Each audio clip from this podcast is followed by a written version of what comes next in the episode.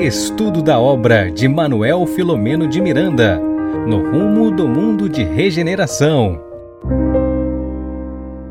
Olá, amigos, sejam todos muito bem-vindos ao nosso espaço que é todo de vocês, ao nosso projeto Espiritismo e Mediunidade, que já começa na noite de hoje, com uma vinheta que vocês viram aí para lá de caprichada é um trabalho aí em cima do vozeirão que vocês comentaram, do nosso querido Bernardo Leitão, e o trabalho é altamente diferenciado na escala de 0 a 10, a nota dela é 11, eu sou suspeito para falar, da minha esposa Regina Mercadante, que eu vou pedir que se adicione e adicione os outros queridos companheiros para que nós formemos aqui o nosso gracioso mosaico, Bernardo, Regina e taram, para quem estava sentindo saudade dela, e eram muitos. Olha só a nossa Carmen Silveira novamente entre nós. Meninos, muito boa noite. Boa noite. Boa noite. Boa noite. Bom, para nós começarmos as nossas atividades na noite de hoje, Carmen, como nós nos dividimos para multiplicar e você estava multiplexando, olha que palavra sensacional, multiplexando as nossas atividades, as suas atividades em prol do movimento espírita. E agora, eu não vou dizer que retorna, porque só retorna aquele que saiu. Então você sempre esteve entre nós. Você pode, Carmen, por favor, iniciar as nossas atividades da noite de hoje com uma singela oração? Ah, já volta trabalhando, viu? Pois não. Então, queridos, vamos pensar na figura meiga e doce de Jesus, com seu olhar profundo, a nos convidar à reflexão. Mestre, amigo, sol de nossas vidas, aqui nos encontramos mais uma vez, juntos, para que esta noite seja mais uma noite de reflexão, de entendimento e de regozijo na obra no rumo do mundo de regeneração. Obra esta que invade os nossos lares, aclarando as nossas dificuldades e nos levando a patamares superiores, entendendo os teus prepostos, esses amigos divinos que vem até nós, esta terra, para embalar as nossas dores e sufocar os nossos gritos, através das vibrações de paz, amor e perseverança. Que todos os lares desta noite, juntos, aqui, nesta comunhão de bênçãos de pensamento, possam ser planificados com a luz de Jesus com seu carinho e sua doçura imensa. Que assim seja, graças a Deus. Bom, meninos, como vocês mais ou tão melhor do que nós, vocês sabem, é, estamos acumulando com essa live da noite de hoje o nosso 16 encontro. E vamos terminar né, na noite de hoje, pelo menos esse é o nosso objetivo, né? Vamos terminar o capítulo 9. É o maior capítulo que nós estudamos até agora, não é isso? Não é? Verdade. Não, Bernardo? Bernardo está ali bem apropriado, botou o símbolo do mundo. Olha, eu botei um fonoclama aqui, viu, Bernardo? eu vi que na live anterior vocês tinham a bandeira do Brasil. Eu falei, vou botar o mundo para lembrar do, do livro. É, faz você Gente, muito bem, olha só. E eu coloquei o mundo na vinheta, né? De abertura Não, desse, dessa live. Aliás, vamos falar um pouquinho da vinheta, né? Vamos, vamos é, aproveitar, vamos consumir, nos apropriar de alguns minutinhos. Que vinheta é essa, hein, Regina? Então, gente, é, eu, eu estava devendo isso, né, para o nosso grupo, e me enrolei um pouquinho no vídeo, primeira vez que eu coloco, mas eu acho que não perdeu aí é, a beleza né, que esse estudo merece, né? Merece ter uma introdução bela, porque o estudo é belo, as pessoas aqui que estão fazendo esse trabalho, estão trabalhando com afinco, então estava merecendo, né? Uma melhora, né? E aí a gente aproveitou para poder mudar tudo. A gente mudou as logos, a gente teve que mexer nas redes sociais, a gente teve que mexer nos vídeos.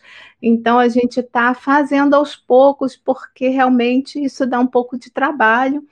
E, e aproveitando já que você tocou nesse assunto, eu queria lembrar para vocês, internautas, que todos os vídeos, todas as séries, né, a partir dessa semana, elas estão de volta.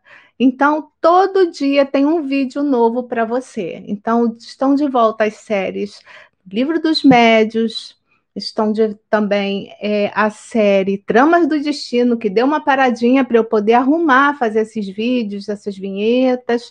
Também Mediunidade em Foco. Então, na verdade, eu fiz uma conta então, a gente vai ter aí uns nove vídeos por semana e já é bastante coisa, né? A série Voz do Coração também vai ser semanal. Então, a gente está com muito trabalho, graças a Deus, né? Que voz era então... aquela do, do. Que voz, falando da voz do coração, que voz era aquela? Você sabe, Carmen? Você faz ideia de que voz Olha, era aquela? Eu, eu... Não, eu não sei de quem é, mas foi uma voz muito bela, doce, suave. Eu não sei de quem é. Ela, é, ela, ela me é um pouco familiar. Não mas é? eu não tenho a certeza. Eu sou médium, mas não posso garantir que eu possa entender que é o nosso Bernardo Leitão. Tcharam! Mesmo, Bernardo com a sua voz, né, como locutor, ajudou a gente nesse trabalho que ficou muito superior. Então, a gente fez com muito carinho. E aproveitando a minha fala também queria lembrar você, né, que a gente fez para você, que é o nosso o internauta, que é o nosso consumidor, né, que estuda conosco, consumidor no sentido do estudo, né, porque a gente não vende nada, né, mas está sempre conosco, a nossa, digamos assim, mudando essa palavra consumidor, essa grande família, família espírita, né, de amigos que estão aqui conosco estudando toda semana. Então, nós fizemos para você e também queria agradecer às web TVs que estão retransmitindo esse estudo, né? Então, a nossa gratidão ao, à Web Rádio Fraternidade de Uberlândia, Minas Gerais, TVC Cal de Santa Catarina, Florianópolis, TV7 Paraíba, né, que fica é, em Campina Grande, né, na Paraíba, é, é, Web Rádio Portal da Luz, que fica em Mato Grosso do Sul, nós temos também o Lar Espírita Caminho de, do Cristo, né, que fica em Santos. E deixa eu ver, ah, e rede, eu sempre esqueço aqui de São Paulo, Rede Amigo Espírita. Então, são essas as web TVs que estão transmitindo, retransmitindo esse esse nosso trabalho. E também, lógico, né, vocês estão vendo pelo nosso YouTube e também pelo Facebook do Projeto Espiritismo e Mediunidade. Mais uma novidade para vocês, nós criamos também o Twitter do projeto. Então, vocês podem nos achar no Twitter, no Instagram, né? E Facebook e YouTube a gente já tinha. Então, é só seguir a gente, clicar lá, se inscrever para vocês terem todas as notícias do, do que está acontecendo aí no nosso projeto. Bom, feita essa divulgação, né? Nós vamos dar prosseguimento ao nosso trabalho, ao nosso estudo. E no episódio passado, nós nos despedíamos em cima dos apontamentos que foram objeto de, das anotações do nosso querido Bernardo, né? Então, Bernardo, a gente vai perceber ali é, os espíritos produzindo é, uma certa covardia, né? Com a, a médium Malvina e também é, a gente vai perceber na literatura dessa parte aí é, uma espécie de uma batalha mesmo, né, entre as, é, esse dualismo, né, ou essa relação que a filosofia vai chamar de dicotomia, né, ou uma relação dual, né, entre o bem e o mal. É, fala um pouquinho para a gente sobre isso, Bernardo. É isso mesmo, dando esse prosseguimento, né, a que a gente veio observando e tendo como análise é, ficou ali para a gente os parágrafos 82 até o 96, e a gente tratando como se fosse. Nossa ótica foi de uma covardia com a Malvina, essa batalha, né? Estávamos falando desse espírito que se apresentou com seus seguidores, se dizendo inimigo de Jesus, e quando Miranda nos mostra, né, que ele estava fazendo ali com a irmã Malvina, que era de uma covardia incomum, é, e continua a perseguição num combate incessante para que não consiga levar adiante o trabalho edificante da mediunidade. Mas não diz Miranda o seguinte, que ela é imbatível, pois a, né, a médium, né, ela, ela, se, ela é imbatível, pois ela se apoia na oração e no trabalho da caridade com o amor, sendo abnegada em servir a Jesus com imenso prazer. Olha que interessante. Aqui já podemos fazer uma reflexão sobre a importância que nos torna imbatíveis, ou torna aquele que trabalha assim imbatível, que é a oração e o trabalho. Temos no livro dos Espíritos, na pergunta 659, qual o caráter da prece, né, da nossa oração? E a resposta é: a prece é um ato de adoração Orar a Deus é pensar nele, é aproximar-se dele, pôr-se em comunhão com ele. Em três coisas podemos propor, né, por meio da prece: louvar, pedir e agradecer. O Espiritismo torna de maneira compreensível essa ação da prece, da oração, explicando o modo de transmissão de pensamento, que quer, no caso, em que o ser que a quem oramos, né, acuda o nosso apelo, acenda e, e, e, entenda o nosso apelo, quer que nos também ou apenas que chegue nele através do nosso pensamento, para aprendermos é, o que ocorre em tais circunstâncias, precisamos também conceber e mergulharmos no fluido universal que ocupa o espaço e todos os seres encarnados e desencarnados, tal qual nos achamos nesse mundo dentro dessa atmosfera, né? Então esse fluido que recebe a vontade, essa impulsão, ele é um veículo do pensamento, como um ar, um som, com a diferença que, de que as vibrações do ar elas são circunscritas, né, ao passo que o fluido universal, ele se estende ao infinito. Então, dirigindo, pois, o pensamento para um ser qualquer na Terra ou no espaço, passo ah, de encarnado para desencarnado, ou vice-versa, uma corrente fluida se estabelece entre um e outro, transmitindo de um a outro o pensamento, como o ar transmite o som. Então, olha que interessante também o que diz Bezerra de Menezes, quando nos recomendou usar a prece em todas as providências, e diz que pela prece, a oração, o Senhor, ele usa os seus mensageiros de misericórdia e vai nos atender, iniciando-nos ao rumo no rumo em qual devemos seguir. E no livro Caminho, Verdade e Vida, tem uma mensagem também muito interessante de Emmanuel a respeito da oração já trazendo o olhar da oração e do trabalho, né? Que são essas, essas ferramentas que nos tornam de forma imbatível no combate ao mal. Chama, a mensagem chama esforço e oração, que diz assim: se alguém permanece na Terra, é com o objetivo de alcançar um ponto mais alto nas expressões evolutivas, pelo trabalho que foi convocado a fazer. E pela oração, o homem recebe de Deus o auxílio indispensável à santificação da tarefa. Então, olha que interessante. É pela oração que o homem recebe de Deus o auxílio indispensável à santificação da tarefa. O esforço, o trabalho e a prece completam-se em toda a atividade espiritual. A criatura que apenas trabalhasse sem método, sem descanso, acabaria desesperada, em uma horrível secura no coração aqueles que apenas se mantivesse na genuflexa, né? Aí, como diz Marcelo, quem lê Mânio vai bem em redação, porque tem palavras que ele usa que, se você utilizar, você certamente vai aprofundar o seu conhecimento. Então, ele fala que a ação de ajoelhar-se, né? Essa ação de colocar-se, de prostrar-se, de colocar-se em modo de apenas estado de oração, estaria ameaçado em sucumbir e paralisado pela ociosidade. Então, cuida dos teus deveres, porque isso permanece no mundo, mas nunca te esqueça desse momento, né?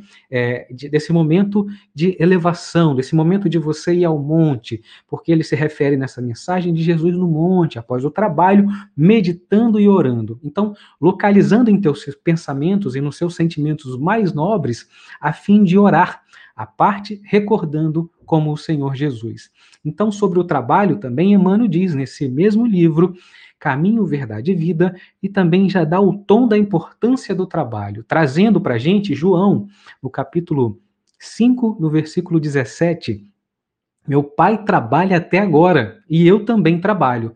Desde a criação até agora, ele tem trabalhado sem intervalo. E eu faço o mesmo. Olha a reflexão que nós temos aqui sobre a importância, e muito a gente tem observado, e muito a gente tem é, um paradigma paradigma que vai se quebrando quando a gente acha que é, a gente vai encontrar a paz, o descanso, né?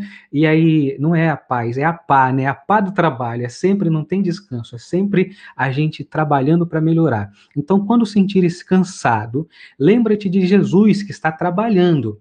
Começamos nós ontem o nosso humilde labor, diz Emmanuel, né? E o mestre se esforça por nós Desde quando? Então, essa pergunta. Começamos ontem o nosso trabalho, Jesus se esforça por nós, por nós desde quando? Começa aí a reflexão, né? Desde quando Jesus está trabalhando por você. Então, a importância do trabalho e a continuidade e também a qualidade do trabalho. Então, vemos aqui Miranda nos trazendo a importância da oração, mas também do trabalho. E, e, e nos capítulos e nos parágrafos seguintes, o Espírito segue falando, né, que a irmã Malvina é a porta de comunicação, né? Isso tem feito muitos trabalhos em vários planos com a mediunidade. Então, essa ferramenta maravilhosa com qual ela usa a mediunidade com Jesus, tem incomodado muito esse espírito. O espírito que, que diz que muitos é, vão, é, ele se torna, ele se torna uma pessoa que persegue ainda mais, né, travando lutas particulares, desde muitas experiências do passado com a irmã Malvina. E nesse ponto também, Miranda nos apresenta para ele uma resposta, uma resposta para esse espírito, mostrando o poder da grandiosidade da misericórdia divina, quando diz que os guias espirituais concederam a Malvina o maior prazo de serviço, prolongando a vida dela, mesmo com as dores, mostrando que ela tem dores e sofrimentos, e que a misericórdia divina trouxe ele, aquele espírito que estava falando do, do, combate, né, que estava prejudicando a Malvina, para aquele encontro. Nessa hora, o espírito percebeu e ele se tornou, e ele começou a falar de forma mais furiosa ainda, né? E diz Miranda que é muito descrever o que a, a, ocorrência nesse momento que aconteceu de forma até inesperada, o que se deu. Então, assim, falando que ele não estava ali porque ele achava que ele poderia estar, mas era um trabalho de misericórdia divina, de aproximação, um trabalho que começava ali mostrando a caridade, o amor com Jesus. E nesse momento que ele descobriu que ele estava ali por conta da misericórdia divina, por um trabalho maior, é, a situação se deu ali, uma ocorrência inesperada, diz Miranda, que foram gritos, barulhos, tudo num ritmo muito extravagante, que só foi terminando, só foi terminado após uma luz maravilhosa divina que desceu como se fosse um manto protetor. E a claridade que voltou também ao normal, com centenas de pontos luminosos que brilhavam incessantemente. Aqui eu quero recordar aos amigos e às amigas que estão assistindo a live, nas, na, nos capítulos anteriores, quando falamos também da oração é, feita no hospital, que pontos luminosos também começaram dentro de um quarto né, é, do hospital, é, também cobrindo todo o hospital, também chegaram esses pontos luminosos, maravilhosos, que auxiliavam na vibração. E aí também Miranda diz o seguinte, como é, diz a respeito dos espíritos que apareceram trajando formas de sofistas, né, com semblantes serenos, e começaram a recolher todos aqueles atormentados que estavam lá para gerar muito tumulto, né? Detalhe também que sofismo é conhecido uma corrente mística, né? Ali do, da contemplativa do Islã. Então, assim, são praticantes também para a gente entender ah, o que se apresentava ali, o que Miranda está descrevendo para a gente. Então, vimos, é, por mais que nessa reunião tivesse momentos de tumulto, que foram, é, e, e, que esse espírito levou lá os seus seguidores com o intuito de algazarra, de barbarizar, de atrapalhar, tudo isso também estava ali sobre a esfera da providência divina e os guias espirituais puder, também levaram, né, para que esse momento pudesse, para que pudesse ter esse encontro reparador no caminho da caridade sobre as bênçãos de Deus. E sobre esse olhar também, sobre a providência, podemos aprofundar também a nossa reflexão com a mensagem do livro Pão Nosso de Emmanuel, que começa com Paulo, né, que diz que depois que fostes que fostes iluminados, suportaste grandes combates e aflições. Olha que interessante, né? Para ele falar para os hebreus, né? Ele fala assim: depois que fostes iluminados, suportastes grande combate e aflições. Os cultivadores da fé sincera costumam ser, costumam ser indicados no mundo a conta de grandes sofredores. Há mesmo quem afirma afastar-se deliberadamente desses círculos religiosos, temendo o contágio e os padecimentos espirituais. Mas a misericórdia divina, né, que se manifesta na justiça de Deus, transcende a compreensão humana. O Pai confere aos filhos ignorantes e transviados o direito das experiências mais fortes. Somente depois desses seres iluminados, só após aprenderem a ver com o Espírito eterno, é que a vida lhes oferece valores diferentes nascer-lhes no coração, no coração, daí em diante, a força indispensável ao triunfo no grande combate das aflições. Só a luz espiritual garante o êxito nas provações. Ninguém concede a responsabilidade de um barco cheio de preocupações e perigos a uma simples criança. Então podemos meditar sobre a importância desse trabalho mediúnico que Malvina está realizando, né? E por que tanto ataque e por que tanto sofrimento. Mas vale refletir e lembrar essa frase que diz Emmanuel nesse livro, né? Que ninguém concede a responsabilidade de um barco cheio de preocupações e perigos a uma criança simples é, e uma criança é, não tomaria conta de tanta de tanta responsabilidade. Então se dá a esse coração já que tem um contato, que já tem a sua iluminação interior. Então é assim que a gente começa hoje a observar os nossos estudos, né, com esse espírito, com esse embate em cima desse trabalho mediúnico da irmã Malvina. Regina Marcelo, Carmen, vamos para agora as próximas partes desse capítulo. E nós temos muitas partes. A próxima parte desse bolo que a gente resolveu dividir em quatro grandes pedaços, o próximo pedaço desse bolo, Bernardo, pertence aos comentários da Regina, que aqui em casa já posso adiantar para vocês, ela quase não dormiu de ontem para hoje, preparando assim um material reflexivo Regina, é com você, não vou nem falar mais nada. Esse fonoclama que eu botei aqui, esse desenhozinho aqui, cadê? Esse. Opa, esse aqui, ó. Minha, meu dedinho, pronto, cheguei no lugar dele, ó. Esse fonoclama, Regina, agora ele é seu. Eu queria lembrar que tem internauta, viu, Carmen, dizendo que está com muitas saudades, né? Que estava com saudades sua, que você não pôde estar aqui semana passada.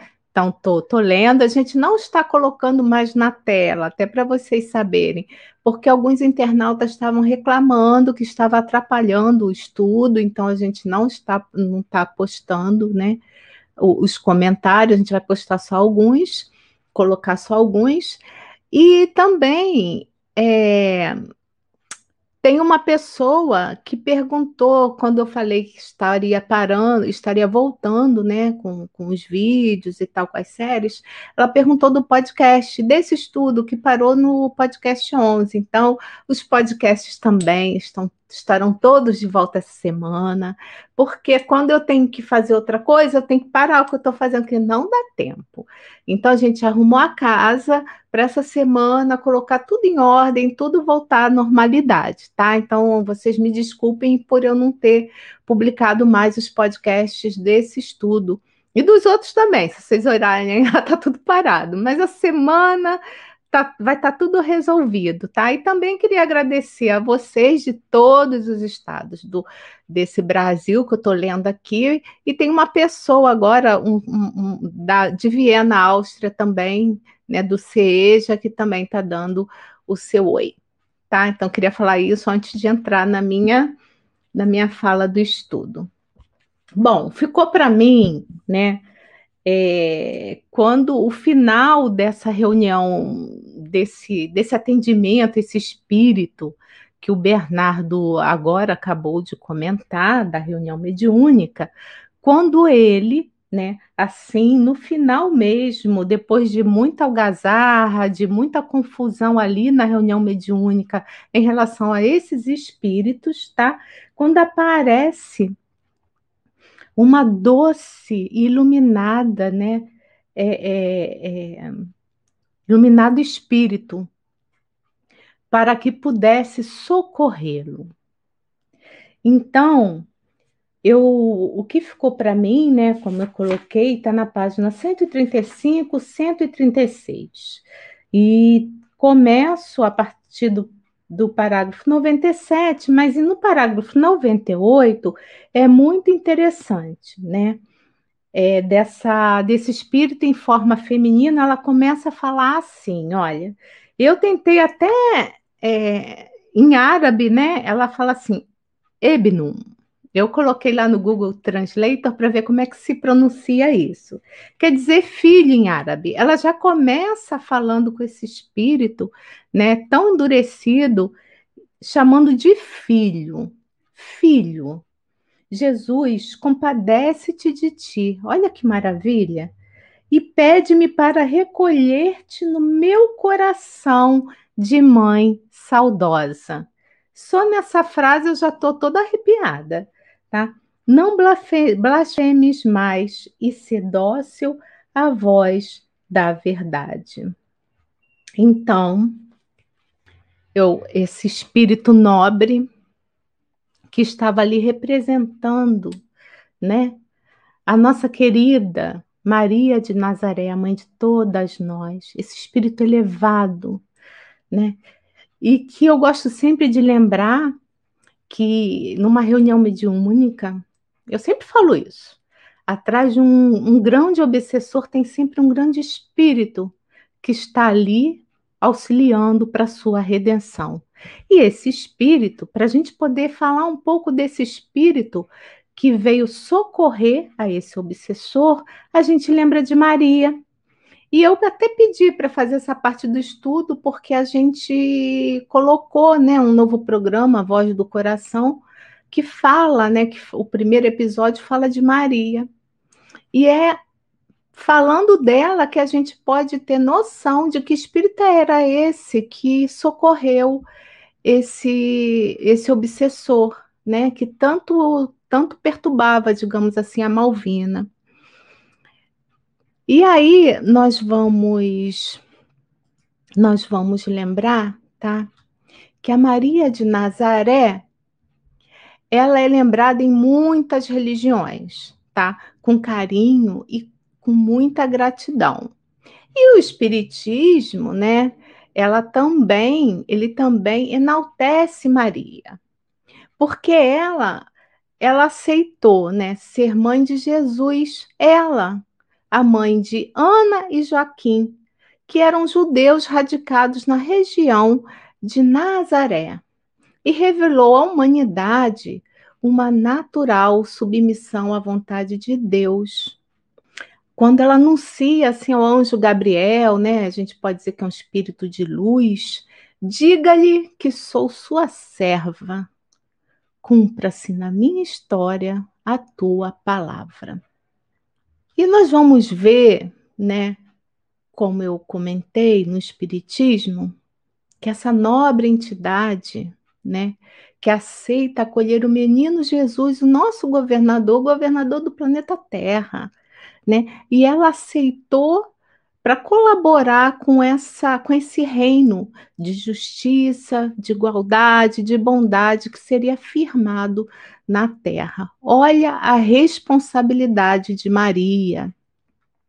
Nós vamos ver também no livro A Caminho da Luz, Emmanuel falando, né, que o apóstolo Paulo ele foi visitar Éfeso, né, onde Maria estava já anciã, atendendo né, as solicitações de João para promover. Eu achei muito bacana trazer isso, né, quando eu estava estudando, né, que ali o Paulo ele estava indo para promover já, né, ele já, já estava fazendo isso em várias regiões, né, é, a fundação definitiva da igreja cristã naquela cidade onde Maria estava residia. E, e, o que é mais interessante, né, que a gente acaba esquecendo, que ele foi visitar Maria. E ele ficou impressionado porque ele queria escrever sobre ela, né? Com a humildade daquela, que, daquela criatura que era simples e amorosa, que mais, segundo ele, se assemelhava a um anjo vestido de mulher. E assim, ele interessado por essas narrativas, né? Ele gravou, né? Ele, ele gravou no íntimo toda aquela bondade, toda aquela amorosidade de Maria. E disse para ela que ele retornaria para poder escrever, né, sobre Jesus através das, do que ela viveu. Só que o Paulo não pôde voltar. E quem volta para poder recolher né, as lições de Maria foi Lucas. Então, se vocês quiserem, é bom vocês saberem que o Evangelho de Lucas ele tem boa parte ali de algumas coisas que aconteceram que foram narradas por Maria de Nazaré. Eu achei importante trazer isso para vocês. E Maria colocou-se à disposição com grande alegria. Nós vamos ver também no livro Boa Nova de Humberto de Campos, onde, né, nesse novo nossa série Voz do Coração, o Marcelo fala sobre, a, sobre Maria através desse livro, né? Boa Nova. Então, é só dar um pulinho lá, Voz do Coração. E a gente lançou no Dia das Mães. Esse essa essa nossa série nova. É, então, nós vamos ver o Humberto de Campos registrando também passagens significativas do cristianismo, né? E, e ele passa também para nós as impressões dolorosas e amorosas da mãe de todas as mães, diante do filho inocente crucificado. Né? E, e na sua curta passagem por Betaneia, a mudança com João ele, Evangelista eles vão os dois para Éfeso, né, onde estabeleceriam ali um pouso, né, um local onde eles morariam, um local de refúgio, né, para suas dores do coração. E ali, né, ali eles ensinariam todas as verdades do evangelho a todos os espíritos de boa vontade. E como mãe e filho, né, Maria e João, iniciaria uma nova era de amor na comunidade universal. E depois de alguns meses, né, grandes fileiras de necessitados iam visitá-los. Então Maria, ela trabalhou em prol dos outros até o fim da sua vida, bem velhinha, né? Ela morava como se fosse numa choupana e era conhecida como a Casa de Santíssima. E ela abrigava a todos que pediam a sua ajuda, confortava mães, confortava homens endurecidos daquela época e ajudava todos, né? E ela tinha um amor incondicional por todos nós. E nós vamos ver também no livro Memórias de um Suicida, de psicografia de Ivone de Amaral Pereira, onde Camila narra, né, toda a sua experiência como suicida. E ali, nesse livro, a gente vai tomar ciência que, que os suicidas são abrigados pela legião dos servos de quem? De Maria, esse grande espírito, Maria de Nazaré, né? que é um ser angélico sublime, que na Terra ela mereceu essa missão honrosa de seguir com, com solicitudes maternais aquele que foi o redentor dos homens. Então, esse espírito nobre olha por todos nós. Maria, como colaboradora de Jesus, ela ajuda a humanidade a caminhar para ser fonte de luz e atua de forma, forma terna, mas incisiva pela instauração do estado regenerado do planeta onde todos teremos efetiva participação nas ações irrigadas de bem e belo. Então, essa força luminosa de Maria é um chamado para todas as mulheres seguirem o Mestre, e por que não dizer para todos os homens de bem, com ternura e coragem na defesa dessa lei áurea para todos nós que comungamos esse destino comum. Não faça aos outros o que nós não queríamos que, que o que não querem que façam a vocês. Então, como disse Jesus. Então, assim, é muito interessante esse espírito de uma moral assim que a gente não tem cognição ainda para esse entendimento. E para a gente encerrar esse estudo, para poder mostrar para vocês quem foi Maria e que espírito é esse que vem amando de Maria, né? Amando, amando, que é dessa legião, digamos assim, de mulheres abnegadas e nobres, né? E aí tem a passagem antes do nascimento de Jesus, que quando Maria encontra a sua prima Isabel, e esta exulta com célebre frase, né, que todo mundo conhece, né, de saudação: Bendita é tu entre as mulheres, bendito é o fruto do teu ventre. E ela, Maria, no momento de rara beleza, profere um poema que ficou conhecido como Magnificat. Eu não sei se é assim que se fala, né, mas é assim que se escreve. A gente vai encontrar esse, esse poema em Lucas. Olha, capítulo 1, versículos 46 a 55.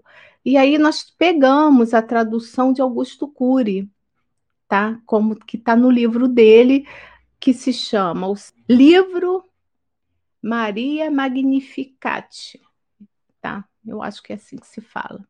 Então, o que Maria falou ali quando ela é saúde, ela quando ela vê, né, que a sua prima Isabel a saúda daquela maneira. Ela fala o seguinte: A minha alma engrandece ao Senhor, e o meu espírito exulta em Deus, meu Salvador, porque ele pôs os olhos sobre sua humilde serva. Sim, doravante todas as gerações me considerarão bem-aventurada, porque o Todo-Poderoso me fez grandes coisas. Santo é o seu nome. A tua bondade se estende de geração em geração sobre os que o temem. Ele interveio com toda a força do seu braço, dispersou os homens de pensamentos orgulhosos, precipitou os poderosos do seu trono e exaltou os humildes, cobriu os famintos de bens e despediu os ricos de mãos vazias. Vem em socorro de Israel, seu servo, lembrando de sua bondade como disseram nossos pais em favor de Abraão, a sua descendência, para sempre.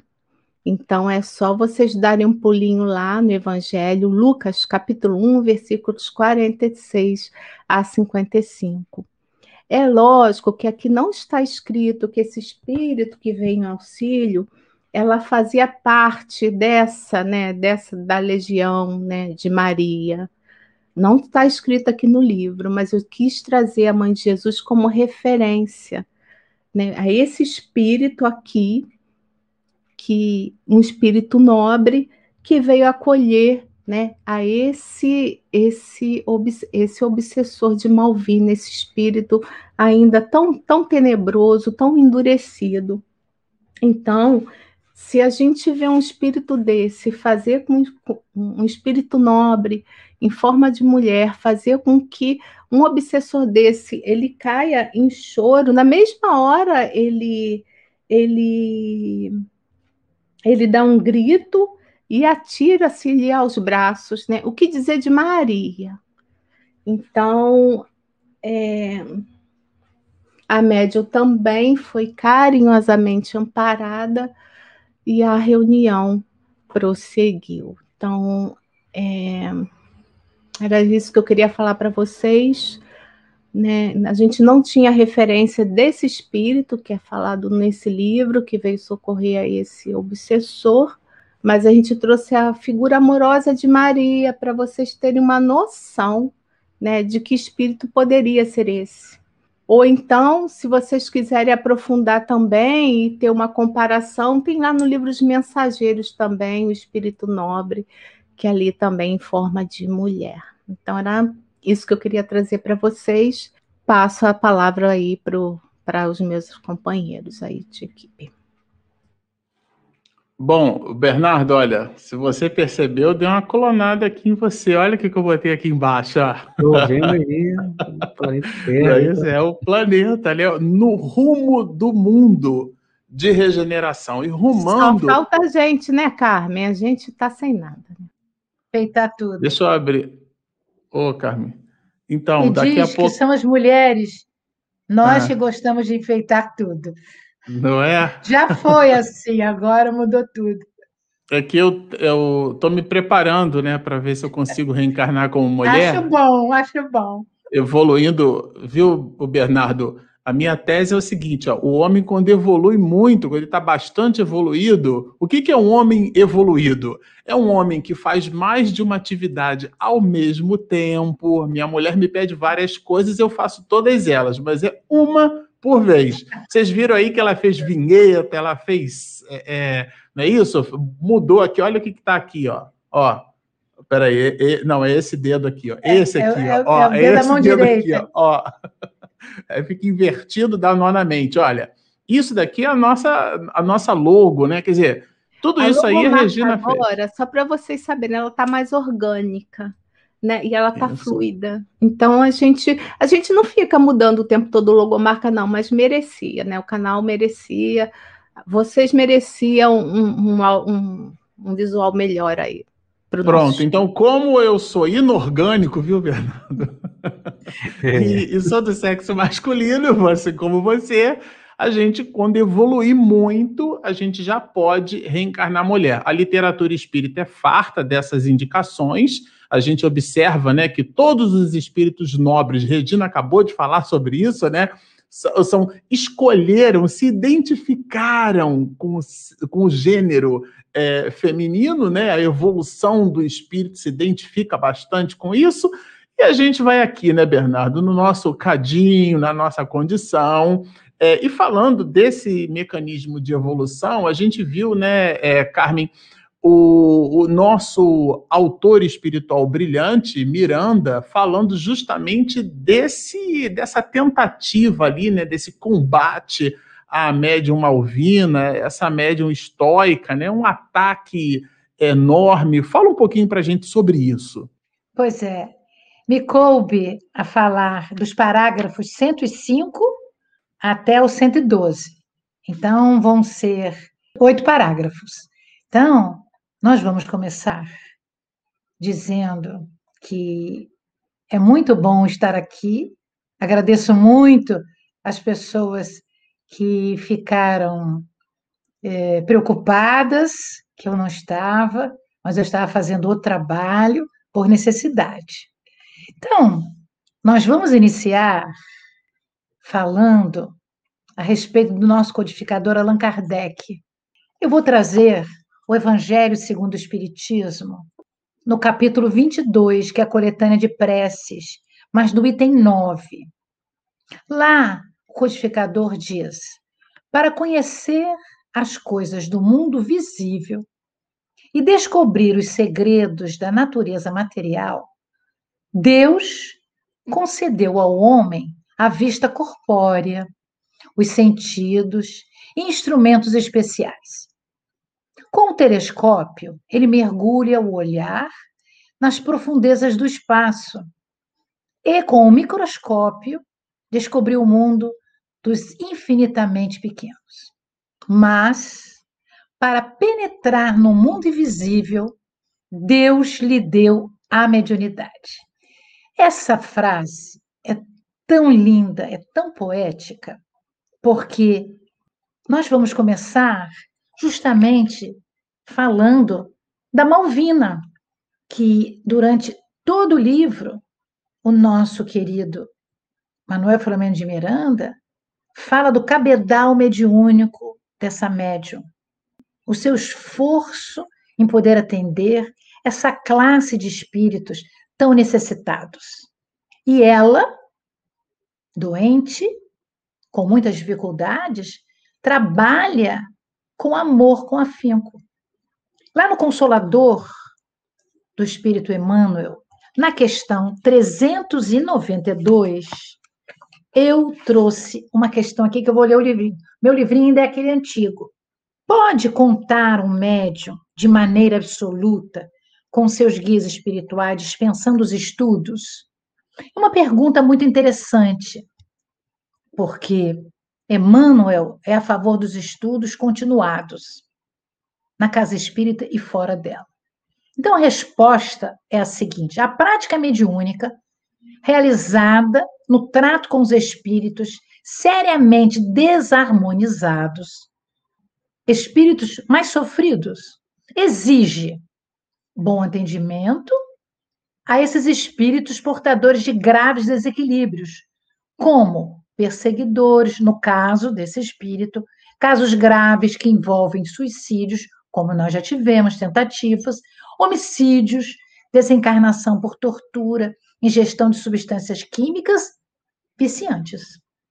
O médium, diz Emmanuel, tem obrigação de estudar muito e observar intensamente e trabalhar em todos os instantes pela sua própria iluminação, como bem o, Marce... o, o, o, nosso amigo trouxe, não é?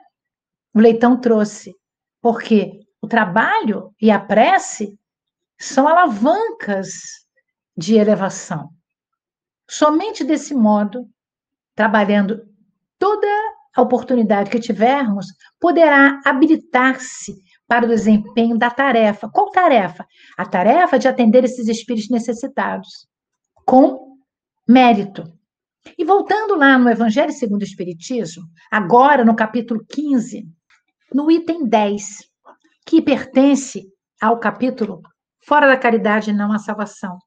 Nós vamos ver a instrução dos espíritos. No último parágrafo, eu vou ler aqui para vocês, o meu livro é este aqui, e Kardec nos traz a fala do apóstolo Paulo, Paris, 1860. Então, Paulo diz: Meus amigos, agradecei a Deus por haver permitido que pudesseis gozar da luz do Espiritismo. Olha que coisa linda. Paulo nos dizendo que nós devemos ter gratidão para podermos agora, nesse encontro, de tantos meses, de tantos capítulos, estudarmos o Espiritismo. Estudamos nas nossas casas espíritas e agora estamos estudando no modo virtual. Nós devemos ser gratos e gratas. Não é que somente os que possuem, está falando da caridade, hajam de ser salvos. É que, ajudando-vos a compreender melhor os ensinamentos do Cristo, ela vos faz melhores cristãos. Ou seja, estudando o Espiritismo e usando a caridade, entendendo a caridade, nós seremos melhores cristãos. E aí ele completa: esforçai-vos, pois, para que os vossos irmãos, observando-os, sejam induzidos a reconhecer que verdadeiro espírita e verdadeiro cristão são uma só coisa e a mesma coisa, visto que todos quantos praticam a caridade são discípulos de Jesus, sem embargo da seita que pertence. Então, nós vamos ver no nosso querido Evangelho segundo o Espiritismo que, na realidade, o estudo vai nos permitir ficarmos mais suavizados, sem aquelas dificuldades que trazemos de outras encarnações.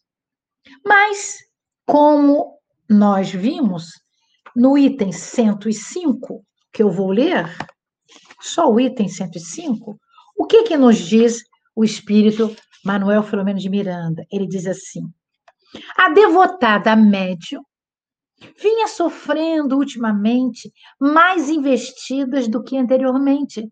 Já foi, o Bernardo já falou isso. Pelo fato de sua entrega total ao ministério da paz entre as criaturas, e especialmente em razão dos acontecimentos tenebrosos fomentados pelos adversários da luz e semeadores das sombras do mal. Então, quanto mais a médium trabalhava, mais ela era perseguida. Então, nós fomos no livro dos médiuns, segunda parte, das manifestações espíritas, no capítulo 16, dos médios especiais. Lá, o codificador diz: médios devotados são os que compreendem que o verdadeiro médio tem uma missão a cumprir e deve, quando necessário, sacrificar gostos, hábitos, prazeres, tempo e mesmo interesses materiais ao bem de outros, ao bem dos outros. E aí eu faço uma pergunta que só para nós podemos continuar. Será que nós fazemos isso tudo em favor dos outros, dos outros, em especial os espíritos sofredores? Não sei. Pensem. Vamos dar asas à nossa imaginação. Por isso eu fui buscar o Eliseu Rigonati, num livro belíssimo, A Mediunidade Sem Lágrimas. Então, Rigonati diz: o devotamento é uma virtude pela qual um médium se dedica ardentemente ao benefício de seus irmãos que sofrem. E aí ele vem corporificar o que nós falamos que Kardec falou. O médium devotado considera-se um servo do Senhor e por isso não despreza nenhuma oportunidade de servi-lo, auxiliando a todos quantos necessitam dos cuidados dos Espíritos de Deus. O médio abnegado não hesita em renunciar a seus prazeres, a seus hábitos, a seus gostos, quando se trata de prestar socorros mediúnicos a quem quer que seja. O médio desinteressado nem mesmo esperará um agradecimento dos homens. E expõe cinco virtudes que devemos cultivar se quisermos sermos classificados como bons médios. Quais são as virtudes? Seriedade, modéstia, devotamento, abnegação e desinteresse. Rigonati diz: bons médios são raros, porque a maioria geralmente tem um ou outro defeito, diminuindo a qualidade de serem chamados de médios bons. Mas, para isso, nós vamos buscar Jesus, Jesus Cristo, o Cristo de Deus, no desempenho de seu missionato na Terra, ensinou um conceito diferente, muito diferente desse de liberdade, da liberdade espiritual, através do conhecimento da verdade. Essa liberdade de você poder trabalhar em prol do outro, em prol de si mesmo. A liberdade de pensamento, a liberdade de poder entrar no seu quarto, no seu íntimo. Essa libertação é a mais importante para o homem, pois implica em nos livrarmos dos preconceitos, das superstições, do orgulho, da vaidade, do ódio, da avareza, do personalismo, do ciúme, da inveja, da avareza e dos apegos às tradições vãs ou vãs tradições. Enquanto nós não, liber, não nos libertarmos desses problemas, nós seremos responsáveis pelo resfriamento do amor na Terra. E o que, que quer dizer isto? Essa dificuldade que nós trazemos de outras vidas, nessa oportunidade que estamos estudando o Espiritismo, nós devemos de usar melhor. É uma oportunidade de crescimento. Para tal, para tal, para nós nos ligarmos ao conceito que o, o, o Manuel Filomeno de Miranda deu, a, deu a, a, a, Malvina, nós vamos buscar o livro que eu amo, Mediunidade, Desafios e Bênçãos, no capítulo 8, quando ele fala da qualidade no exercício mediúnico. Ele nos diz que o exercício mediúnico não pode ficar restrito aos espaços da reunião mediúnica.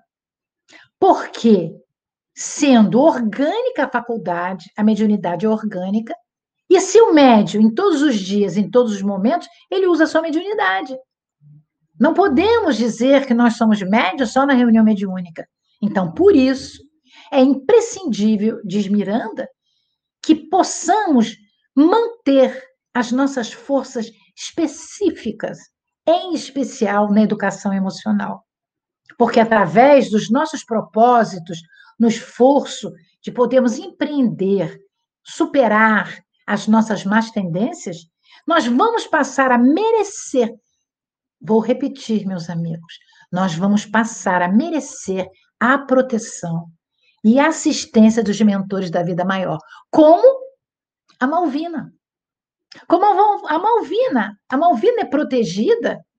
Nós vimos isso em vários capítulos, porque ela tem dores, ela é doente, ela é acossada pelos espíritos, não só por este, por outros espíritos, porque ela trabalha no bem. Então, é, não é fácil seguir Jesus, meus amigos.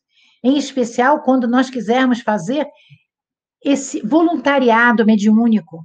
Porque o apóstolo Paulo, na segunda epístola aos Coríntios, capítulo 4, versículo 16, ele nos diz: ainda que o nosso homem exterior se corrompa, o interior, contudo, se renova dia a dia.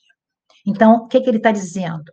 Mesmo que nós estivéssemos num lugar que não seja a melhor, que não tenha a melhor vibração, dentro de nós, nós devemos nos renovar, exercitando as virtudes, tentando fazer da nossa vida uma coisa melhor, trazendo para esse espaço dessa transição planetária, dessa experiência que nós estamos passando agora, dessa constatação da nossa fragilidade física, meus amigos, em que a nossa vida é ameaçada por um vírus que prenuncia a interrupção da nossa jornada, nos faz pensar algumas questões.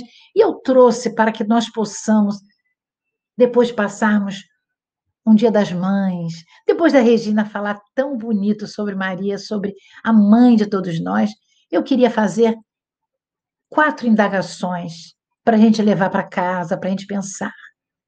A primeira, o que eu tenho feito da minha vida? Vamos pensar. Que possibilidades tenho de recuperar o tempo que muitas vezes foi mal utilizado, foi mal baratado? Como tenho contribuído para o meu caminho e atendido as pessoas que me cercam? Nós agora estamos mais recatados nas nossas casas. Muitos de nós estamos longe da nossa família. A minha família está lá em Niterói, eu estou aqui em Cabo Frio. Não visitei minha família no Dia das Mães. Será que isso faz falta? Será que eu já tinha dado a eles todo o amor que eu gostaria de dar, que eu podia dar? Pensemos nisto. Quais os valores que tenho e que podem ser utilizados por mim e por eles, pelos meus amigos. Porque é importante que a gente olhe e veja como Manuel Filomeno de Miranda fala da mediunidade, como ele fala da necessidade de podermos ganhar méritos. O que ganhar méritos? Ajudarmos os outros. E o que me compete nesse momento é falar justamente do intercâmbio mediúnico dessa reunião no mundo espiritual. Todos nós nascemos para buscar o Deus em nós. Esse é o objetivo da humanidade. Mas como fazer para alcançar isto? Para alcançar isto, devemos vivenciar a justiça, o amor, a caridade. E agora, nesse tempo do coronavírus, a ciência. Sem observarmos os cuidados que a ciência nos colocou, fica difícil. Devemos tomar vacina? Sim. Devemos usar a máscara? Sim. Devemos usar o álcool gel? Sim. Devemos usar o distanciamento? Sim. É uma precaução. Mesmo assim, podemos adquirir o vírus, podemos adquirir uma outra doença. Mas fazendo a lei do amor e da caridade, nos tornaremos mais suaves, mais ternos, tolerantes e amigos. Estaremos, então, no início dos nossos primeiros degraus evolutivos. E os espíritos nos dizem, Manuel Flamengo de Miranda, no mesmo livro, no, no, no, nos parágrafos seguintes, ele diz: de igual maneira, a transformação dessas nossas sensações grosseiras em emoções elevadas constitui valioso recurso para nossa permanência na sincronização dos equipamentos mediúnicos, que justamente facultam a transmissão das comunicações espirituais. Daí, a Malvina ser uma médium devotada, com disciplina mental, favorecendo o controle das ideias, permitindo uma permuta espiritual perfeita. Nos parágrafos 110 e 111, 110, eu comecei do 105, né?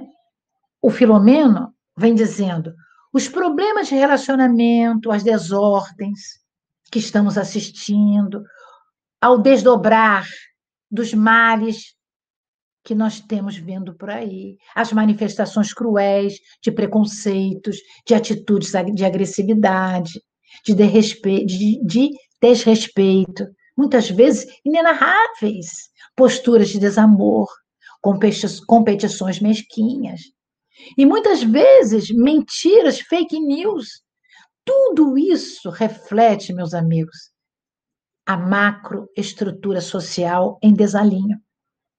E nós, dentro do nosso lar, voltamos-nos uns para com os outros e uns para conosco mesmo é uma consequência natural desta lei de causa e efeito. Estudamos mais, oramos mais, participamos de mais lives, estamos mais juntos à distância, mas numa proporção muito maior com as pessoas.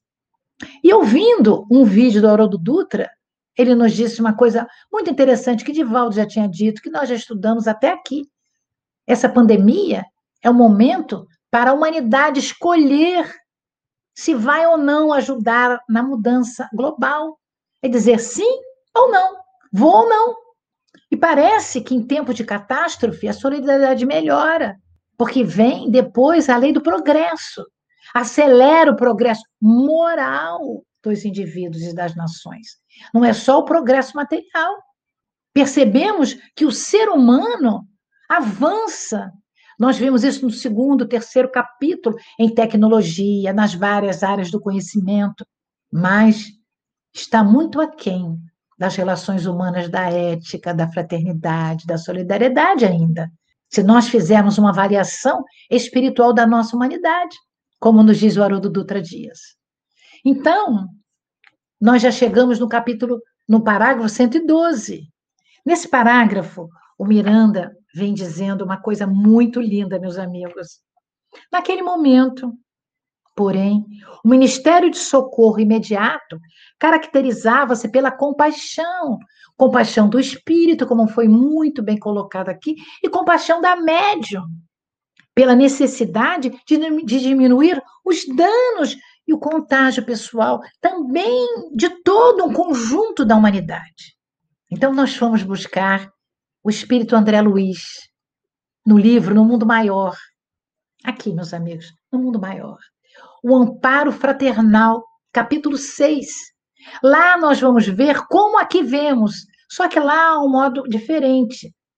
Porque existe, Calderaro nos fala do acoplamento de sentimentos de Paulino, que é um homem de mais idade, e de Julieta, que é uma jovem.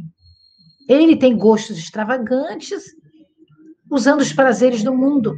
E a Julieta se envolve com ele por causa do dinheiro, porque ela precisa pagar para a sua mãe, que está doente. Precisa ter dinheiro para ajudar na casa, nos remédios. E os dois são doutrinados, porque eles são desdobrados e levados a uma reunião mediúnica no mundo espiritual.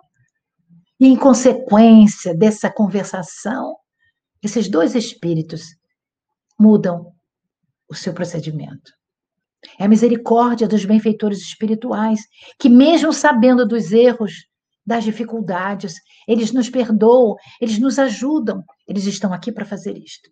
E no, nos domínios da mediunidade, como já falei aqui, eu vou voltar a falar. No capítulo sétimo, nós temos socorro espiritual, que este capítulo é uma aula de doutrinação de um espírito sofredor irônico, é descrita uma regressão de memória no plano espiritual com a ajuda de uma tela. Essa tela é um condensador ectoplasmático que lá aparece as cenas. Meus amigos, o mundo espiritual superior nos ama. Ele quer nos ver com amor, com a paz. Para encerrar a minha fala, eu trouxe uma obra que eu leio muito, é chamada Luz nas Trevas. O ano é 2018. E no capítulo 20, nós vamos encerrar justamente com a força do amor, que é justamente o que os espíritos estão fazendo naquela hora. Capítulo é 20. E Joana de Ângeles, a nossa querida benfeitora, através do Divaldo, diz o seguinte: narra-se que, em uma carta dirigida à sua filha, o gênio admirável Albert Einstein teve a coragem de declarar que a maior força do universo é o amor. É o amor, meus amigos. Um cientista disse isso. Considerou as quatro básicas conhecidas: a gravidade, a eletricidade, a quântica forte, a quântica fraca, sobrepondo o amor, que transcende qualquer expressão de outra ordem, como quinto e mais vigoroso elemento responsável pelo equilíbrio cósmico. E seguindo, a Joana vem nos dizer, numa reflexão mais profunda, em face dessa declaração, percebe-se que o amor pode ser considerado como a alma da vida, levando-se em consideração que é a expressão mais vigorosa do Criador. Isso é uma beleza, meus amigos. Isso é uma beleza. Nós sabendo que o amor é que vive no universo. E é o amor que é bem retratado pelo nosso amigo Miranda, em todos os capítulos. E como muito bem a Regina falou e o Bernardo falaram, que a prece a oração, o trabalho é que vai fazer com que as fontes de equilíbrio da nossa alma e da alma daqueles espíritos com mais dificuldade será feita. Passo então agora a palavra para o Marcelo. Muito obrigada pelo tempo. Bom, meninos, a gente vai fazer o seguinte: a gente vai encerrar aqui o capítulo de número 9 é, eu queria trazer uma síntese né, das observações desse capítulo. É, alguém perguntou é, é como é que a gente faz a divisão. Essa divisão a gente faz é, enumerando os parágrafos. Nós já comentamos isso aqui antes. A gente coloca número em cada parágrafo do capítulo. Depois a gente faz uma síntese do parágrafo, ou seja, o que, que o autor espiritual quis dizer com aquele parágrafo. E depois a gente agrupa as informações dos parágrafos num eixo temático, ou seja, aquele conjunto de parágrafos, de, aquele conjunto diz respeito a quê? Então a gente é, faz o nosso estudo é, baseado nas informações do autor espiritual. Então, aqui, de um modo geral, a gente não produz divagações sobre o tema a gente produz desdobramentos, são aprofundamentos em cima do conteúdo da obra. Então, quando Miranda traz, por exemplo, informações sobre o estoicismo moral de Malvina, que foi o que a Carmen comentou, ela busca associações que corroborem com esse estoicismo moral de Malvina. Quando, por exemplo, um espírito né, é, que se manifesta numa abordagem feminina, de altíssima envergadura moral, a Regina busca a figura de Maria para corroborar o conteúdo esposado por Miranda. Quando eh, o Bernardo, por exemplo, traz as associações de Emmanuel em cima do volume de observações que o próprio Miranda traz no parágrafo, e as associações, elas servem para corroborar o pensamento do autor espiritual. Então, a gente, quando faz a nossa live aqui, a gente super recomenda que vocês busquem a leitura é, para que possam é, aproveitar e estabelecer é, uma relação que é uma relação individual, né? Porque o ponto de vista é sempre a vista de um ponto, ou seja, as observações que nós produzimos, é, a propósito de estarmos todos convergindo as nossas mentes para o livro, são as nossas observações sobre o livro. De um modo geral, a gente sempre procura, nas nossas abordagens, a fidelidade ao conteúdo. E a literatura que a gente traz para corroborar esse conteúdo é a literatura espírita, porque esta live é uma live espírita, é uma obra espírita expedida por um espírito de uma envergadura intelecto-moral muito significativa, Manuel Flomeno de Miranda, pela pena segura de um homem que se notabilizou na história da humanidade não só pela sua mediunidade, mas pelo seu comportamento. Então é esse binômio que entrega a seriedade do trabalho que a gente se propôs por executar. Por uma coisa ou por outra, aqui a gente vai perceber, né, no, no parágrafo de número 113, já que esse capítulo 9 são 121 parágrafos, Faça o exercício de pegar todos os parágrafos e numerar. Parece um exercício trivial, mas entre nós aqui a gente já viu que na hora de numerar os parágrafos tem um desafio adicional, tá certo? Então, ele, Miranda, vai mostrar que a reunião mediúnica prosseguia, estamos conversando sobre os desdobramentos é, no mundo espiritual a respeito de uma reunião mediúnica, e ele vai tratar, é, já no final da obra, é, sobre o, o, um recém-desencarnado, isto é, um companheiro que mostra-se no mundo espiritual e mostra-se muito aturdido. Na verdade, ele sofria muito, implorava voltar para o corpo, considerando-se ali recém-desencarnado, não tem aquela, aquele conjunto de teclas, né, Ctrl Z, ninguém desmorre, tá certo? Uma vez que você desencarna, você desencarnou. Aliás, a gente aprendeu e falou isso aqui várias vezes, né? Que Miranda ele nos ensina que morrer é diferente de desencarnar. Mas uma vez desencarnado, não tem como fazer Ctrl Z na desencarnação, né? Voltar atrás. Quando você digita um texto, faz Ctrl Z, opa, deixa eu fazer o, o undo, né?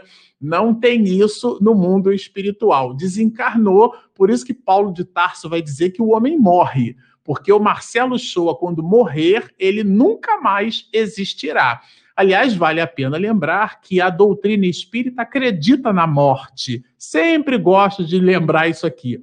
O que a doutrina espírita não acredita é no morto, porque a morte é um fenômeno biológico, tá certo? Aliás, a vida e a morte é corresponde a primeira, o volume da, das, das, da tríade das observações da quarta, do quarto capítulo da primeira parte da obra O Livro dos Espíritos. Então, portanto, Allan Kardec examina, à luz da doutrina espírita, o fenômeno biológico da disjunção molecular, a chamada morte. E ali não há volta.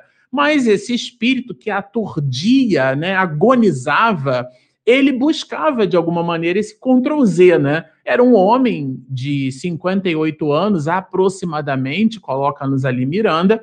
Ele se contaminou, né? adquiriu a Covid, e Miranda cita, vamos dizer assim, no mal francês, en passant, ou seja, de passagem, não aprofunda, mas cita que o homem contraiu a doença baseado numa irresponsabilidade.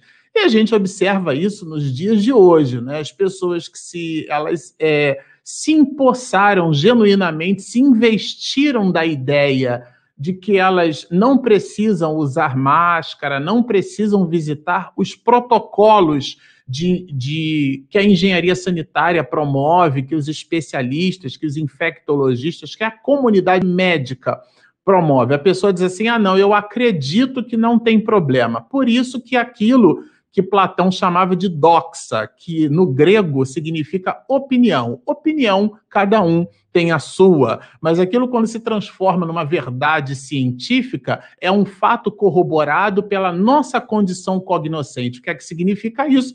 A nossa capacidade de pensar, de arbitrar, de decidir, baseado num elemento que nos distingue dos outros animais por sobre a face da Terra, a nossa capacidade de razão. Então, a nossa razão, a nossa capacidade de raciocínio, em alguns, muitos de nós, ela se mostra ofuscada, obliterada, e com esse companheiro aqui de 58 anos de idade não foi muito diferente. Por irresponsabilidade, ele adquiriu a Covid e então ele estava ali no momento é, num diálogo com os espíritos, carregado esse diálogo de uma grande aflição. E existia ali uma solicitação especial, né? É, em função daquele quadro, daquela situação. E ele, a, a, a condição mental dele, a gente já falou isso aqui, produzia uma vibração que chegava, que perturbava, né? Inclusive a, a, a própria viúva, a mulher, irradiava um tônus vibratório psíquico é, muito tenaz. E, bom, depois disso, a gente vai observar mais duas comunicações e Miranda se despede da obra, né, dizendo que o trabalho terminou na madrugada, mostrando assim a intensidade do labor medianímico no mundo espiritual. A gente é, é sempre reforça, através do comentário desses espíritos, que há mediunidade no mundo espiritual, porque a, o tônus vibratório de um determinado espírito ele não atinge os mecanismos necessários de, do estabelecimento da vibração a fim de que duas almas possam efetivamente trocar impressões, possam tornar comum uma ideia, né, o ato da comunicação. E há que se fazer ali uma espécie de modem, né? ele modula e demodula o sinal. Isso no latim chama-se medium, que a gente entende por esse intermediário entre duas realidades vibratórias. É mais fácil a gente entender o médium é, no item 159, no capítulo 14, onde Allan Kardec define o atributo da mediunidade.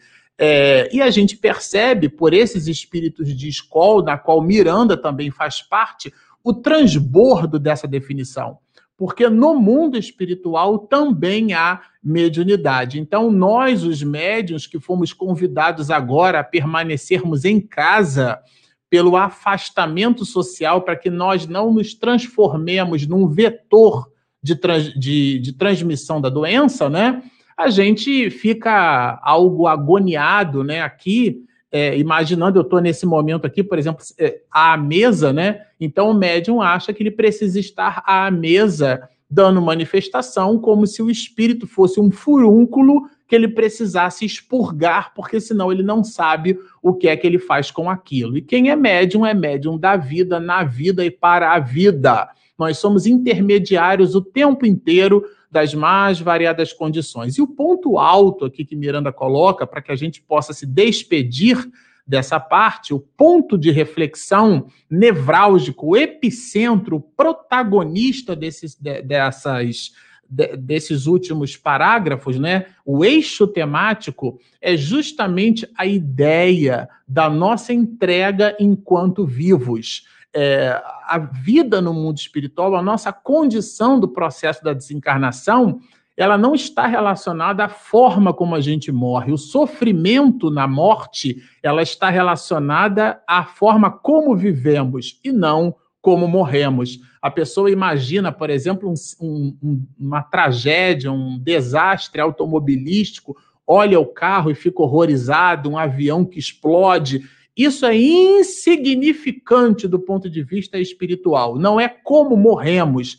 e sim como vivemos durante a vida que vai determinar essa condição na vida futura. Como a gente gosta de separar doxa de episteme, ou seja, opinião de conhecimento, nós resolvemos buscar aqui na obra que nos sustenta o raciocínio, o livro dos Espíritos, um, um trecho bem interessante. É, como a gente tem hora para acabar, eu não, eu vou pegar um pedaço aqui, que é o item 257 do Livro dos Espíritos, ensaio teórico da sensação nos espíritos. Como fica o espírito que diz que sente dor?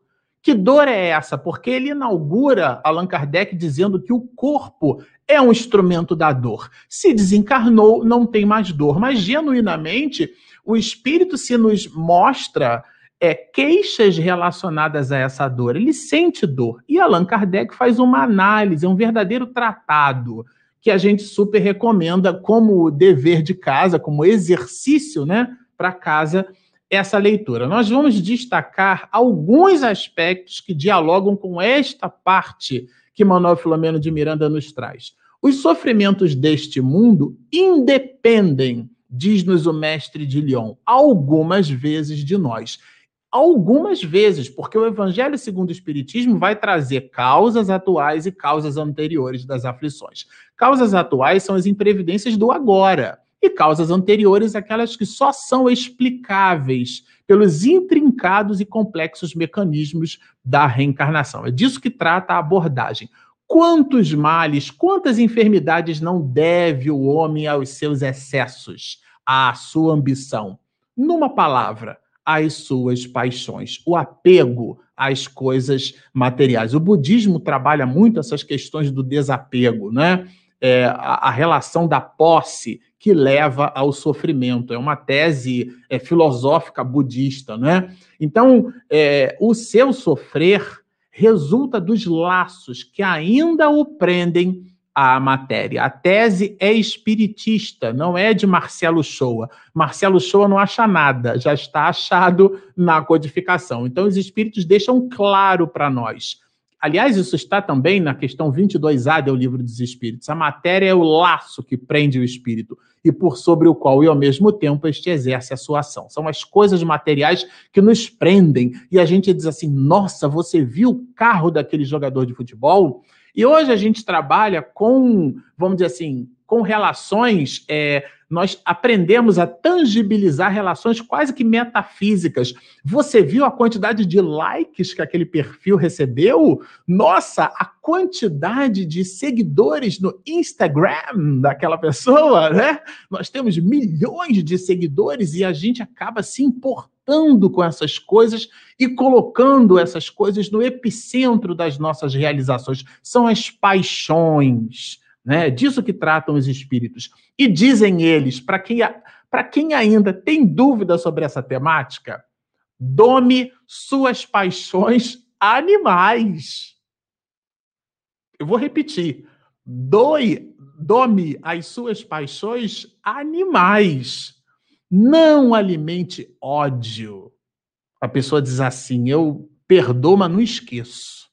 É, pô, tá certo, porque é, é, Perdoar é, é do coração, esquecer é da memória. Perdoar é estabelecer um ciclo completo de doação, né? Pernoitar, ficar a noite inteira acordado. Perdoar é doar num ciclo completo, aonde num processo de um, vamos dizer assim, o chamado ciclo de Carnot, né? Aquilo volta para você dentro de um mecanicismo cíclico, aonde a vibração que você doa, ela então retorna para o seu próprio psiquismo. Portanto, é, não alimentemos o ódio, alimentar, dar comida para ele, nutrir o ódio.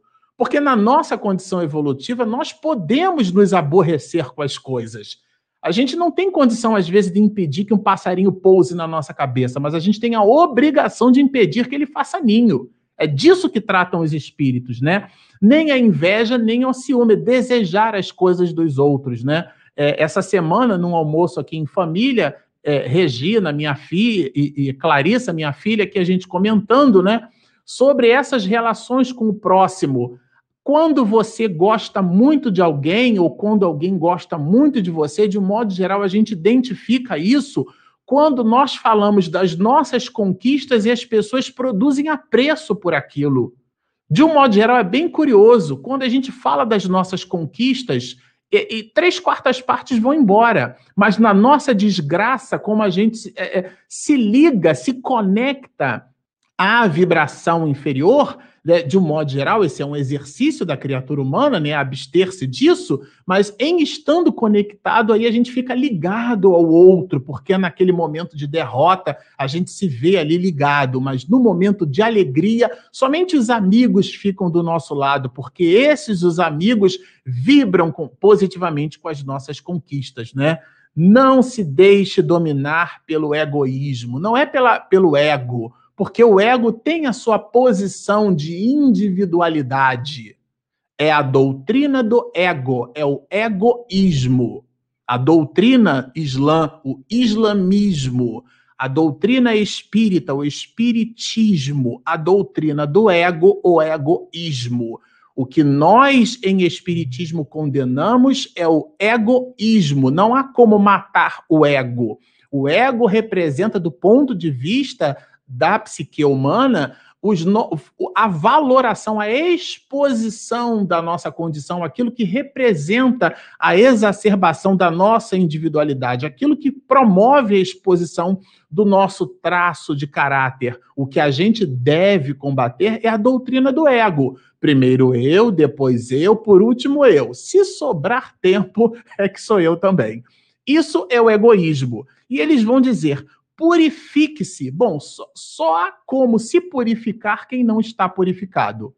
Essa exortação só cabe, por exemplo, limpe-se, é porque está sujo. Purifique-se, é porque não está puro.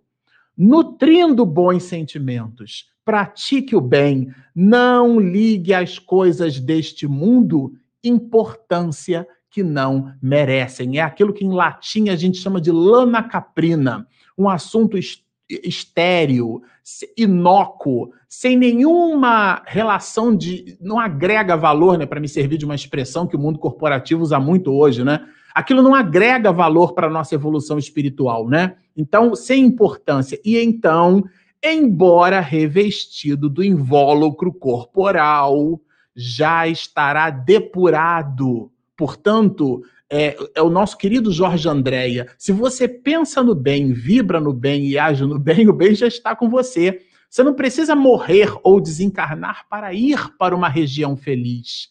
A região está dentro do seu psiquismo, né? Já estará depurado, já estará liberto do jugo da matéria, porque a pessoa está mergulhada num corpo de carne, mas vive uma experiência espiritual, né? E quando deixar esse invólucro é o caso que Miranda cita aqui do irmão, quando esse, ele deixa esse invólucro, não mais lhe sofrerá a influência. Portanto, para morrer bem, é preciso viver melhor. Regina, Bernardo, Carmen. Bom, nós temos uma pergunta. Essa uma? pergunta eu vou passar para o Marcelo, até porque o nosso tempo estourou.